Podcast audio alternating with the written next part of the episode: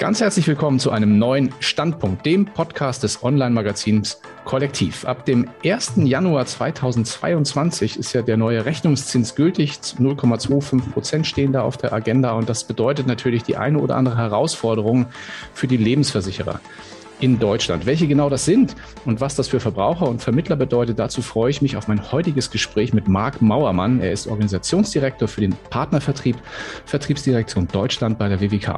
Herzlich willkommen, lieber Herr Mauermann. Ja, einen wunderschönen guten Morgen, Herr Demski. Ich freue mich, heute hier in Ihrer Sendung zu sein. Ja, wir haben, das ist ein spannendes Thema, ist ja auch schon viel durch die Presse gegangen zu, zu, dieser, zu diesem Sachverhalt.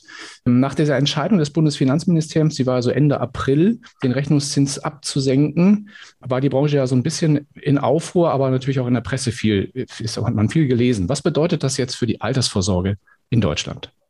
Es ist schon eine historische Zäsur, muss man schon sagen, dieser Zinsschritt.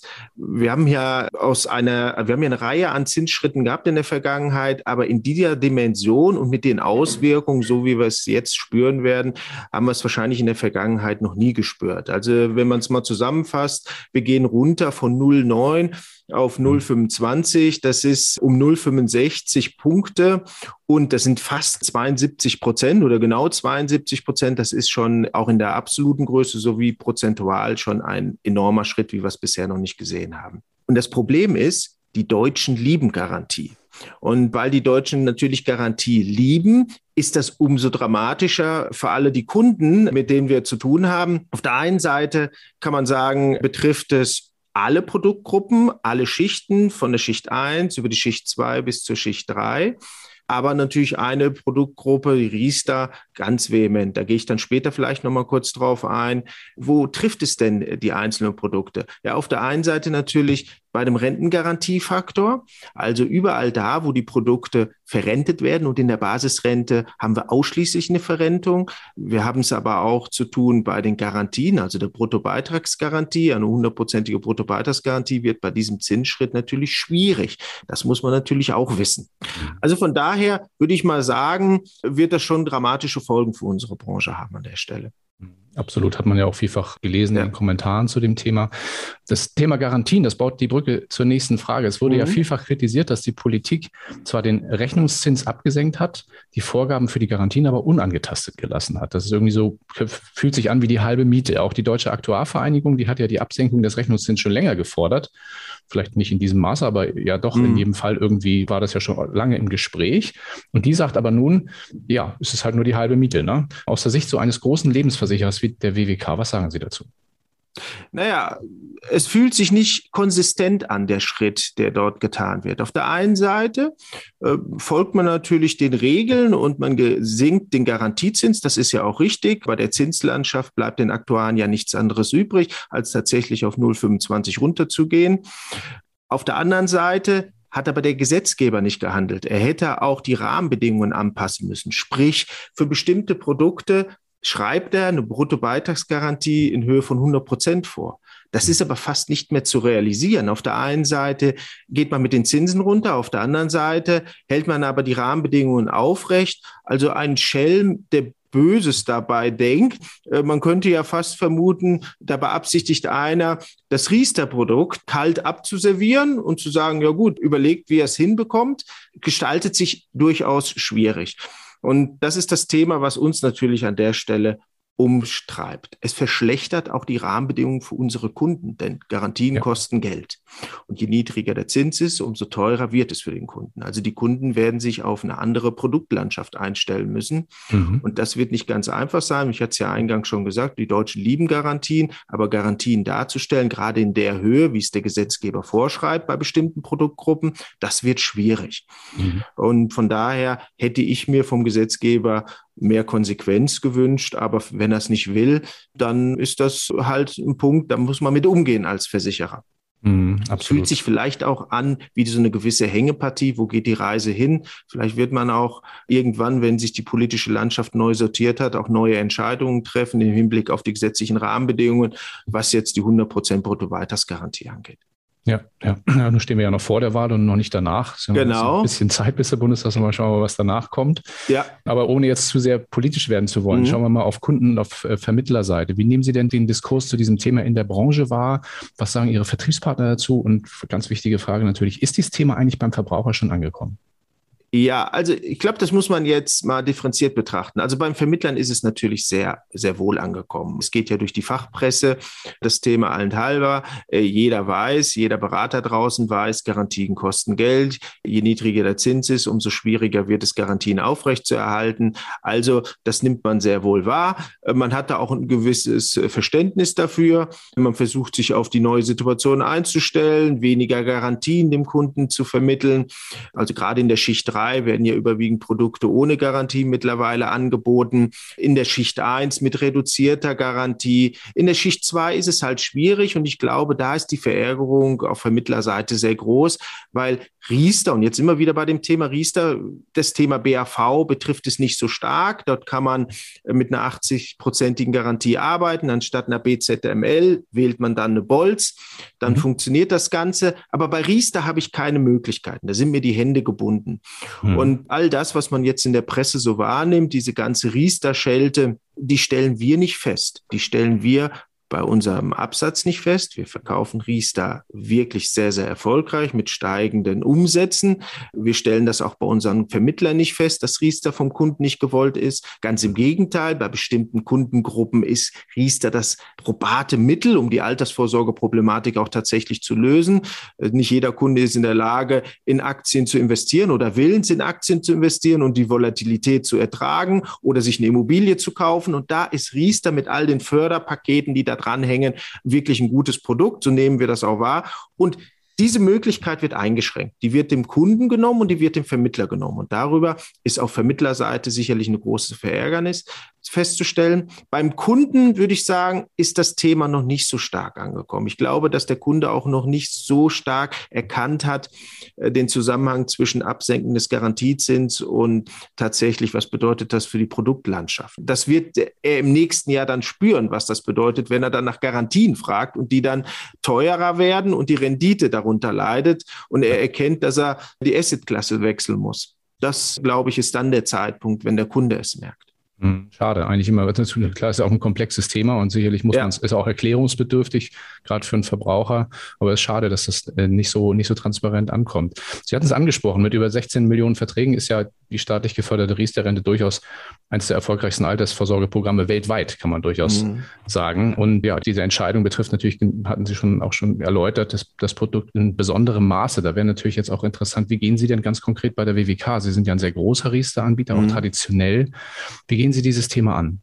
Es ist schon für uns eine gewisse Herausforderung. Auf der einen Seite haben wir die Entscheidung getroffen, zu sagen, wir werden die Riester dieses Jahr konsequent auch weiter anbieten, bis zum Jahresende unter den bekannten Rahmenbedingungen, was das Produkt angeht, was die Entlohnung für den Vermittler angeht. Da gibt es ja unterschiedliche Reaktionen von Versicherern am Markt, wie man feststellt. Manche ja. ziehen sich bereits vom Markt zurück. Also der Markt wird sicherlich enger.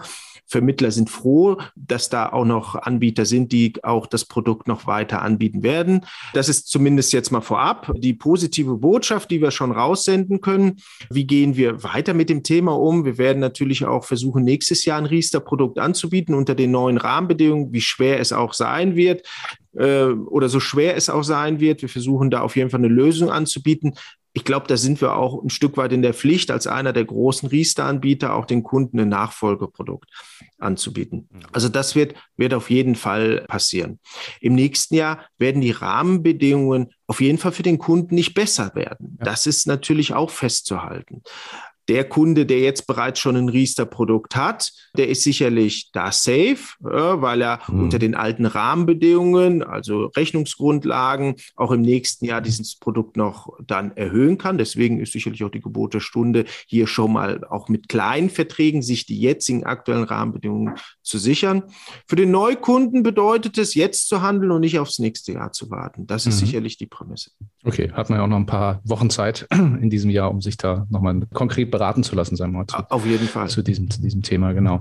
Ich hake da trotzdem noch einmal nach, weil Sie ja, ja schon gesagt hatten, Sie, es wird ein, weiterhin auch ein Angebot geben in diesem, in diesem Bereich. Da gab es ja auch den einen oder anderen Anbieter. Also ich habe gemerkt, also das Thema wurde schon äh, vom einen oder anderen auch konzeptuell aufgegriffen. Äh, können Sie da schon was zu sagen, wie so ein Produkt vielleicht aussieht? Also ich habe mal von Nettotarifen zum Beispiel gelesen, dass man es so mhm. angehen könnte, das Thema. Ich weiß nicht, haben Sie da schon was Konkretes? Ne, also äh, die Entscheidung ist final sicherlich noch nicht gefallen, aber man denkt natürlich über viele Möglichkeiten nach. Stand jetzt, also, also zumindest die Möglichkeiten, die einem bieten. Eine Möglichkeit wäre ein Nettotarif, auf jeden Fall, darüber nachzudenken, also dann die Garantie darzustellen mit anschließend noch einer auskömmlichen Rendite für den Kunden, weil das muss mhm. ja das finale Ziel sein ohne Abschlusskosten für den Vermittler, auch keine Betreuungsprovision für den Vermittler. In dieser Situation beim Nettotarif müsste dann der Vermittler mit dem Kunden über seine Entlohnung dann sprechen und selber da eine Einigung herfinden.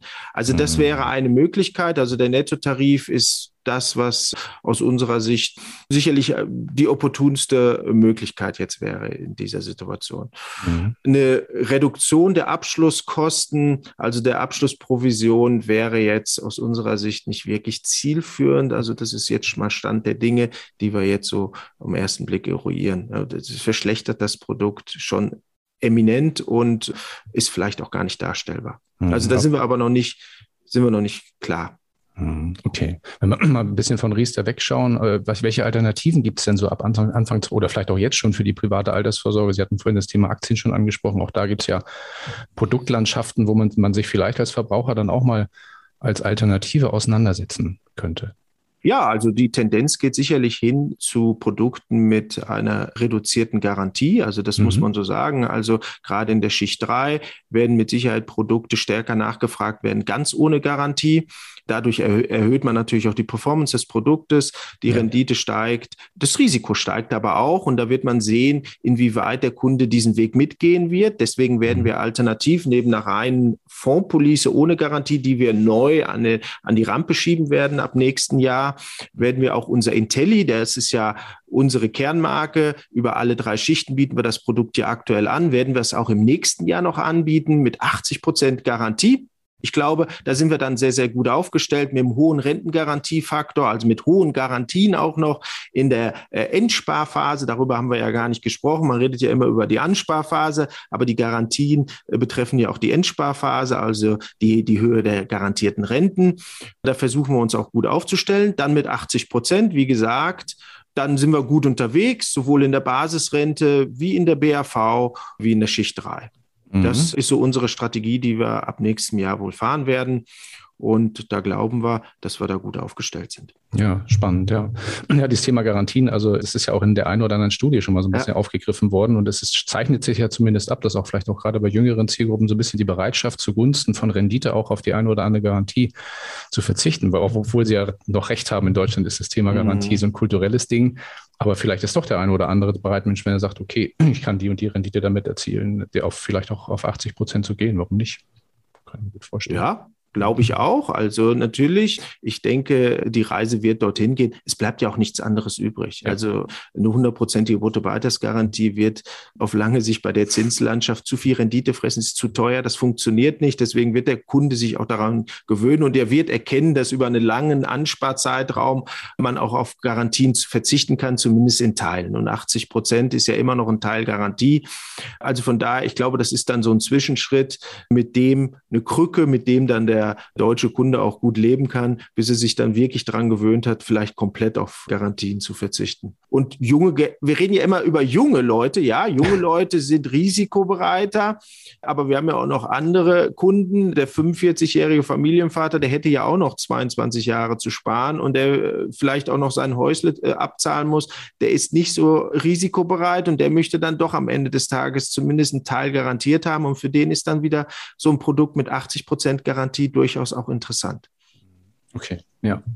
Ja, vielleicht abschließend ganz konkret, was empfehlen Sie denn in dieser Situation Ihren Kunden dieses Jahr noch vielleicht noch zu tun und was empfehlen Sie Ihren Vertriebspartnern für die nächsten Wochen und Monate? Ja, also man kann fast sagen, dem einen empfehle ich das Gleiche wie dem anderen auch, also dem Vermittler wie dem Kunden. Wir leben ja ein Stück weit im Verkäufermarkt und äh, das, was wir dem Verkäufer anraten zu tun, ist auch gut für den Kunden. Also es ist Zeit zu handeln. Ja, die mhm. Rahmenbedingungen werden im nächsten Jahr für unsere Kunden nicht besser. Das ist immer so. Immer dann, wenn der Garantiezins sinkt und man Wert legt auf ein Stück weit Garantien, verschlechtert sich, verschlechtern sich die Rahmenbedingungen. Und so ist es dieses Jahr auch ganz massiv. Deshalb würde ich jedem Vermittler raten, seinen Riester-Bestand, allen voran seinen Riester-Bestand durchzuforsten, zu mhm. schauen, ja, sind die Zulagen alle voll ausgeschöpft. Ansonsten tatsächlich den Bestand zukunftssicher zu machen, also die Beiträge nochmal anzuheben auf vier Prozent, damit ich die volle Zulage erreiche. Zu schauen, ob vielleicht in meinem Riester-Bestand der ein oder andere Kunde einen Riester-Vertrag hat, wo er nicht gut untergebracht ist, wo die Rendite nicht auskömmlich ist, wo er vielleicht auch in der falschen Anlage unterwegs ist, die nicht ordentlich verzinst wird. Da können wir unserem Vermittler nur anbieten, tatsächlich den Anbieterwechsel unseres Hauses zu nutzen, tatsächlich auch dann zu wechseln in ein besseres Produkt. Und last but not least, die Steueroptimierung auch tatsächlich zu nutzen und zu schauen, über die vier Prozent unter Umständen auch zu gucken, nutze ich auch tatsächlich die volle Steueroptimierung, denn die Riester-Förderung besteht ja aus zwei Facetten, einmal aus der Zulage und einmal aus der steuerlichen Förderung. Und das sind so die Punkte, die ich jedem Vermittler jetzt anraten kann, tatsächlich nochmal in den Bestand zu schauen, wo, wo bin ich da unterwegs, äh, was kann ich noch tun, über was kann ich mit meinen Kunden sprechen. Und das empfehle ich dann natürlich auch den Kunden, jetzt zu handeln. Also zögern würde Geld kosten. Hm, absolut, ja, ja.